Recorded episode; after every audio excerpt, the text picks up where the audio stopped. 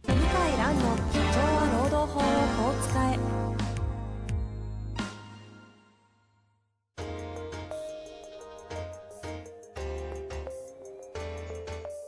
法律の下で展開されるビジネスの世界ポッドキャスト「社長は労働法をこう使えば」弁護士の向井蘭が経営者の立場に立って経営者が知っておくべき労働法の基礎だけでなくビジネスに関する法律の問題を分かりやすく解説します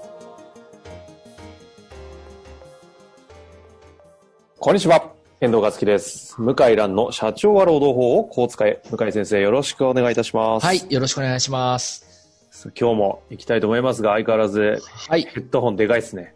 でかいですね。ゲーム用。あゲのー、ム用もう一個、もう一個買いましたんで、次回からだいぶちっちゃくなるかもしれませんが。 私しかわからないんですが、ビジュアル的にもうなんか、 何してる人なんだろうっていう。これがですね、安心感があるんですね。なぜかね。はい。すごいですね。いやいや、はまあそんな中で安定した環境で行きたいと思いますあが、はい。どうですか最近は。もういきいきなり行きますかあ、最近の近況ですか、うんうんうん。やっぱコロナも、あの、だいぶ緊急事態宣言が解除されてから、もう3週、今、え3週間以上経ってるんです。そうですね。はい。はい。だいぶこう人も戻ってきてますよね、いろいろ都内ね。戻りましたよね。戻りましたよ居ね酒。屋なんて普通に飲んでますよね。あ、居酒屋はね、あの、道路に面してるみたいな、なんか換気がいいお店なんか見えるんですけど、まあ結構、あれ普通じゃないかなぐらい人が入ってま入っすね。てますよね。まあそうなりますよね。やっぱり、いずれそうなるうとは思ってましたけど。はい。そう。た、ただですね、やっぱええセミナーの仕事はですね、うんあの、もう、ウェブセミナーばっかりになりまして、あ向井先生が。はい。あー収録回ウェブセミナーばっかりで、はいはいはい。えー7月にえー4ヶ月ぶりにセミナーを人前でやりますね。あ、リアルで。リアルで。あ、あるんだ。どのぐらい集まるんですかね。えー今何人って聞いたかな ?60、70ぐらいだって聞いてます、ね。えー、結構集めますね。しかも大阪。大阪で、あの、やっぱりでもね、コロナになってから人が減っちゃって、はい延はい。延期になっちゃって、うんうん。で、へそれで延期を2回繰り返してやるのかなえ。それでやるんですけど、だからこう、いや、逆にですね、あの、い遠方のお客さんでも来てくれるし、えー遠方の主催者でも依頼が来るので、ああ。なんか増えるよう、全体の公演数としては増えるような気がしますね。あの、質問にも入りたいところではあるんですけど、一個だけ聞きたいんですけど、はいはいはい、はい。どうなんですかリアルじゃと、はいそのウェビナー的なものの、やあーってるあの側ねとしての境は。あやってる側としては反応が分かりづらいんで、結構、ええあの、こう不安なんですけど、うんただ仕事につながりやすさで言ったら、あと反応の良さでい、反応っていうかその質問とかの多さですね。 うんあのチャットで質問してくれるんですけど、はいはでい言っ。たらウェブセミナーの方が多いですね。あ、そうっすか。仕事とか他の公演につながりやすいのも、ウェブセミナーかなですね。へー結構ね、まあ世の中はいはいうんぼ僕あのセミナーからすぐ仕事が来るなんてほとんどなくって、うんうん。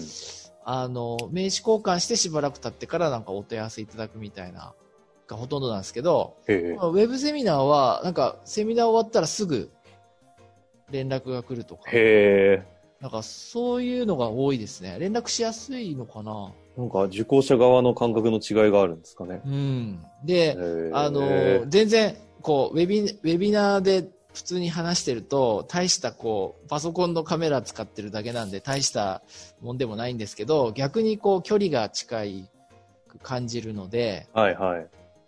あの、まあ、聞いてる方にとっては、好評いただいてる、聞いてる方からは今日好評いただいてますね。へえ、いや、なんか、仕事の幅はじゃあ逆に拡張していいですね。広がりましたね。ええちなみにその巨大ヘッドホンでやってるんですか巨大ヘッドホンでやってます。 マジで。誰からもツッコミがありません。嘘だ。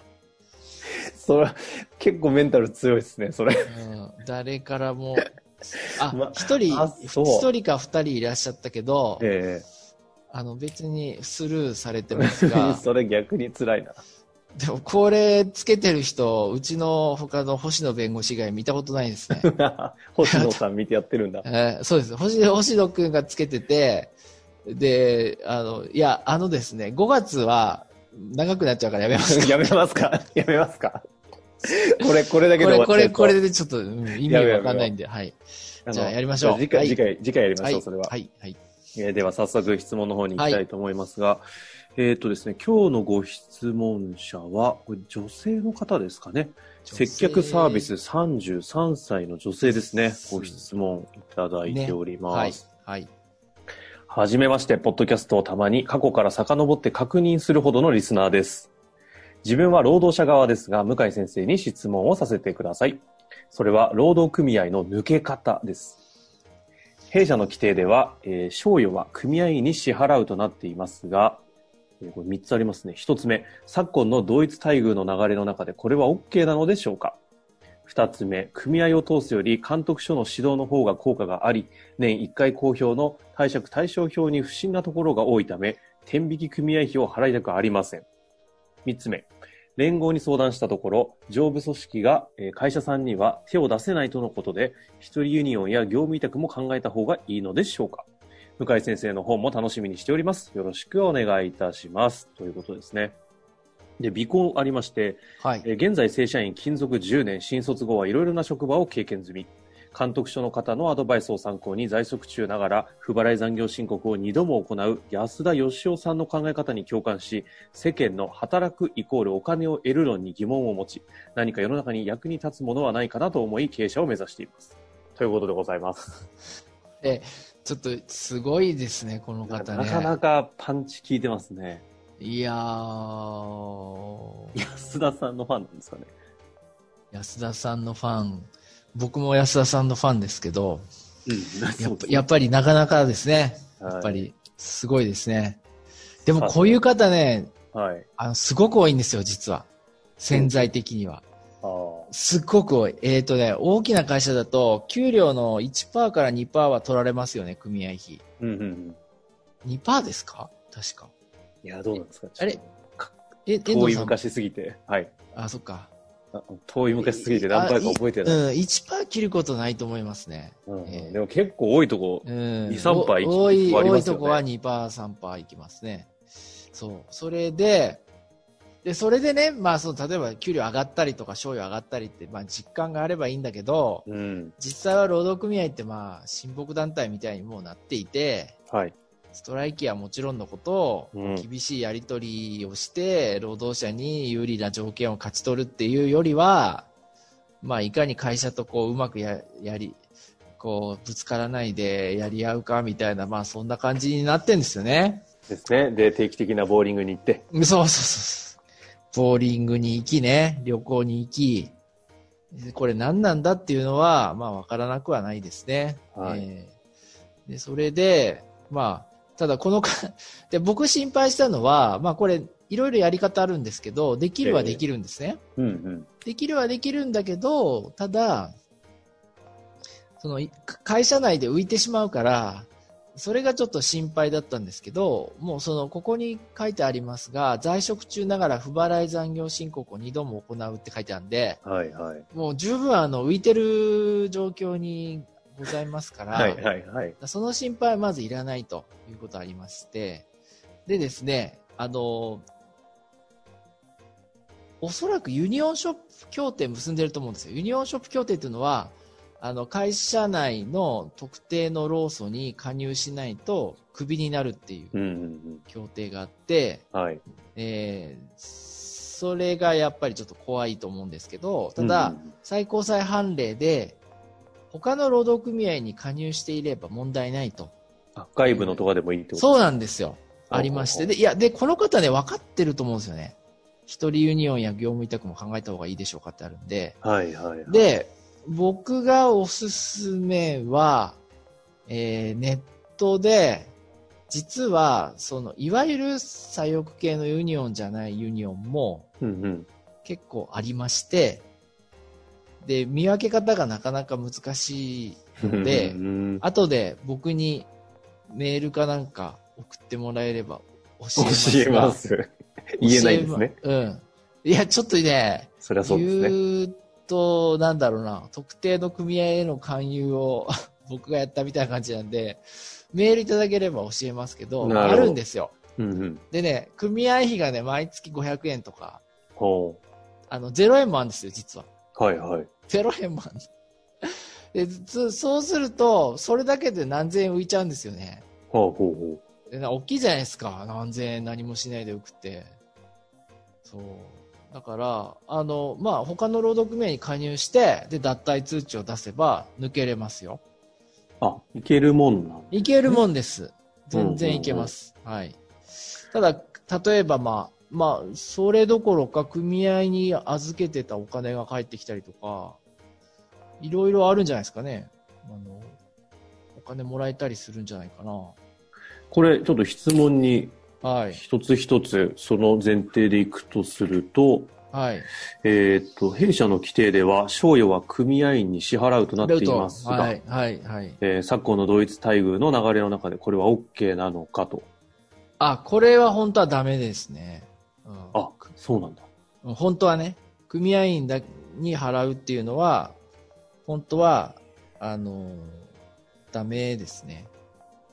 えうんーで、ダメだけどもってことですよね、現実。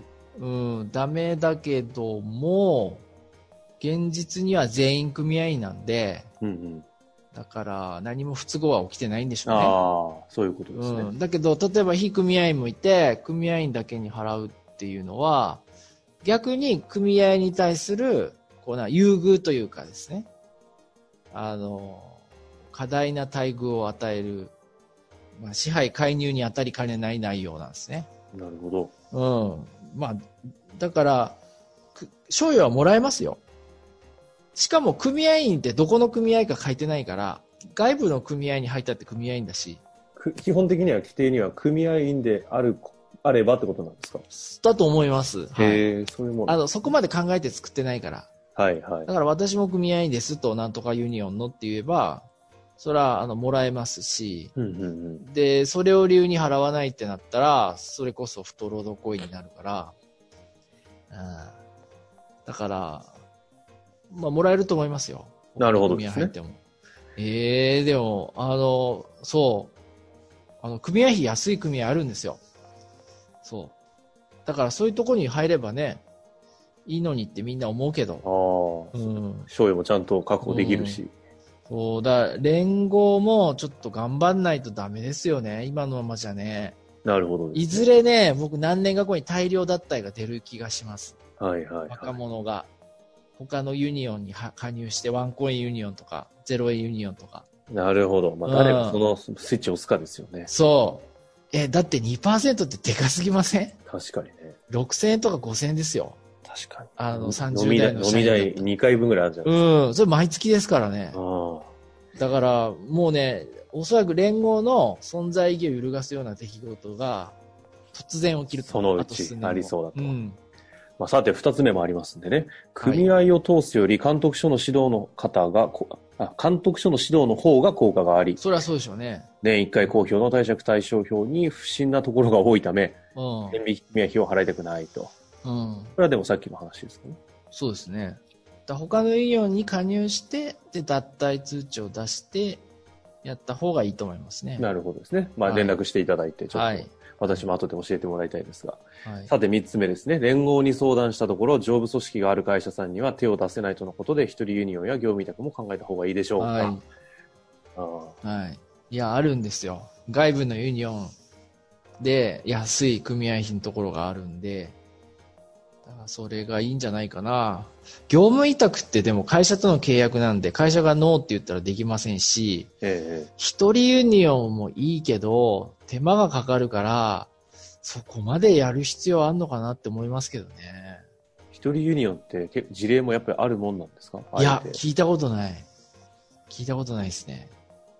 ちなみにあ一人の、ですいません。私素人なもんですけど、はい上部組織がある会社さんには手を出せないとのことと。